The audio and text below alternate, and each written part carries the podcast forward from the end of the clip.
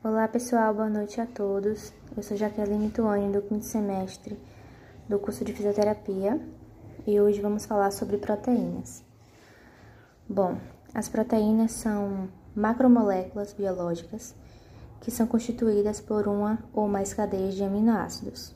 As proteínas estão presentes em todos os seres vivos e participam em praticamente todos os processos celulares, desempenhando um vasto conjunto de funções no organismo, como a replicação de ADN, que é a resposta a estímulos e o transporte de moléculas.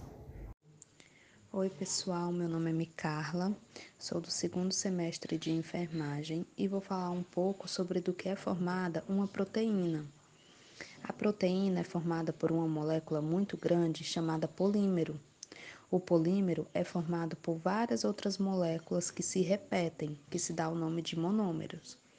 A ligação peptídica liga cada monômero. O que é um monômero? É um aminoácido, e assim formando a proteína. Olá, eu me chamo Edna Sabino dos Santos Pinheiro, Sou estudante de fisioterapia, cursando o terceiro semestre da turma 3001. Vou falar um pouco sobre a função das proteínas. As proteínas presentes na estrutura da membrana plasmática desempenham uma série de funções importantes na célula. Funcionam como catalisadores de reações químicas, atuam na defesa do organismo, e uma vez que os anticorpos são proteína, ela também atua na comunicação das células e garantem o transporte de substância, como o caso do, da hemoglobina, que atua no transporte de oxigênio. A, as enzimas, elas são proteínas capazes de acelerar uma determinada reação química, por exemplo, a amilase salivar. E a contração muscular ela é devido à ação da miocina e da actina. Os hormônios eles atuam nas funções dos organismos. Os anticorpos como defesa e a fibrina na coagulação.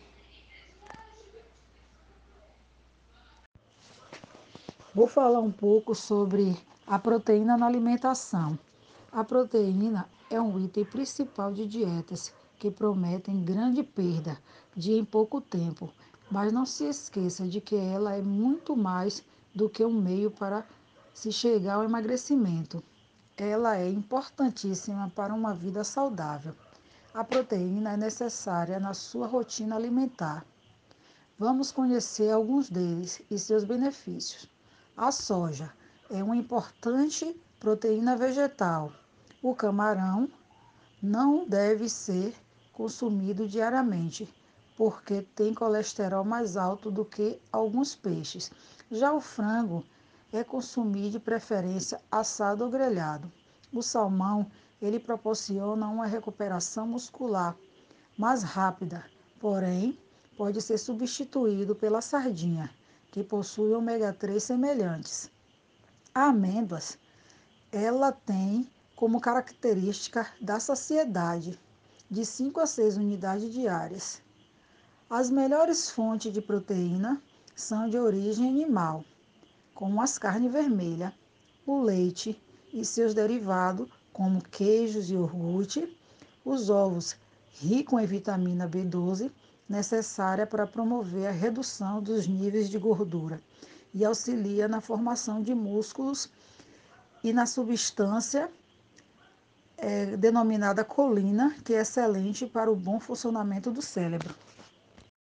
Olá pessoal, tudo bem com vocês? Meu nome é Aline Ribeiro, sou do curso de enfermagem do sétimo semestre e eu vou falar um pouquinho para vocês sobre a composição das proteínas. Então, as proteínas são as macromoléculas orgânicas mais abundantes das células, fundamentais para a estrutura e função celular. Elas são encontradas em todos os tipos de células e também nos vírus.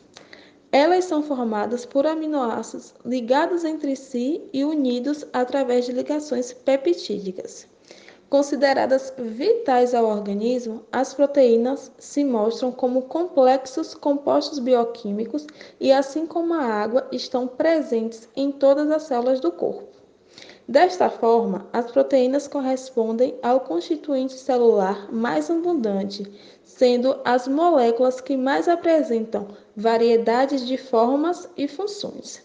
Embora existam diversos tipos de proteínas no organismo humano, estas compartilham de alguns componentes em comum.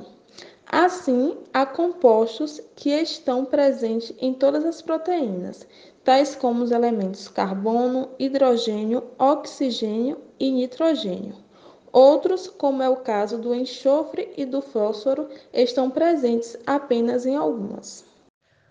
Olá, meu nome é Caroline, sou estudante de biomedicina, estou cursando meu primeiro semestre Vou falar agora sobre tipos de proteínas. As proteínas são classificadas em dois grupos: proteína dinâmica. Esse tipo de proteína realiza funções como defesa de organismo, transporte de substâncias, catálogos de reações e controle do metabolismo. E também temos proteínas estruturais, como o próprio nome indica, sua função principal é a estruturação das células do tecido no corpo humano. O colágeno e a elastina são exemplos desse tipo de proteína. Continuando, eu irei falar um pouco também sobre a organização das proteínas. As proteínas elas podem se organizar de diferentes formas, com estrutura primária, com estrutura secundária, com estrutura terciária e com estrutura quaternária. Eu vou falar um pouco sobre a estrutura primária. Na estrutura primária, as proteínas apresentam-se de forma linear, sem ramificação, Nesse caso, podemos estudar a constituição do fio proteico analisando os tipos de aminoácido e suas, e suas quantidades. Já na estrutura secundária, é possível observar um enrolamento da proteína, formando uma espécie de hélice. Na estrutura terciária, observa-se o mesmo enrolamento da estrutura secundária, ou seja, ocorre o dobramento da hélice. E isso ocorre apenas em proteínas globosas. Já na estrutura quaternária, ocorre apenas essa estrutura quaternária, ela ocorre apenas em proteínas conjugadas de grande porte.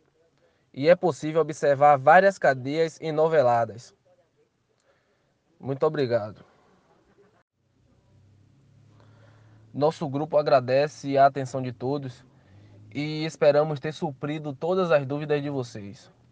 Muito obrigado mais uma vez.